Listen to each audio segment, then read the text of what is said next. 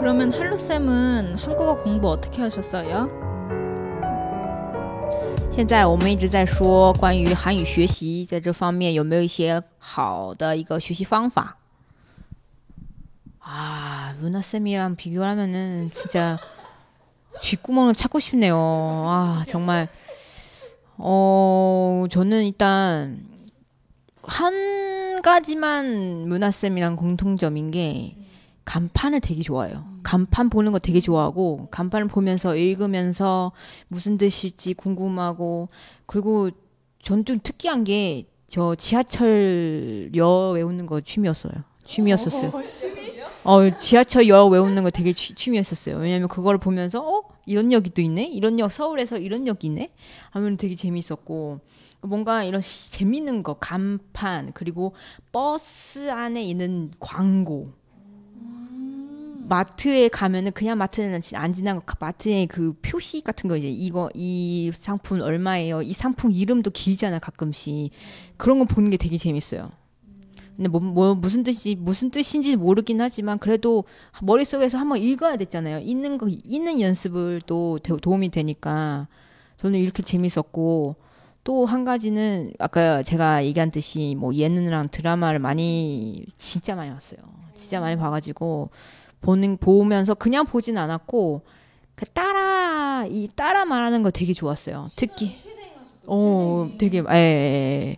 맞아 특히 예능에서 따라하는 거 되게 그렇게 좋아하더라고요.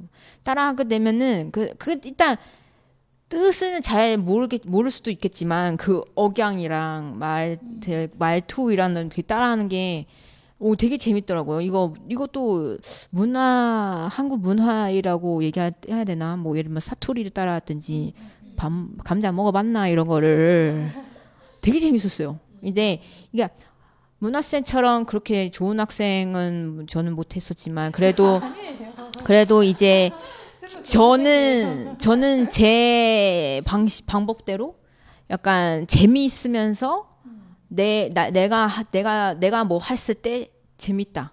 이 그거를 하면은 진짜 쉽게 기억하게 돼요. 쉽게 기억하면은 이게 은근히 장시간, 장시간 기억하게 되더라고요. 지금도 마찬가지예요. 간판 보는 거 좋아하고, 지역명 외우는 거 좋아하고. 좀 이상해요. 이상하지만 재밌어요. 맞아요. 그 할리 쌤이 말씀하셨던 것처럼 각자 본인이 좋아하는 그런 관심사 위주로 이렇게 공부를 하시면 조금 더 효과적일 거라고 생각해요. 네, 그럼 지금까지 문화쌤과 할로쌤의 한국어 공부법에 대해서 들어봤는데요. 이 두 분의 공부법이 여러분께도 도움이 되었으면 좋겠습니다. 아, 그리고 저희 한전톡도 이용하시면 한국어 실력이 늘 수 있다는 사실 아시죠? 像是韩语想考 토픽, 想翻译韩语论文,想去 한국 留学,就叫한질. 그럼 저는 다음 주제로 뵐게요. 안녕!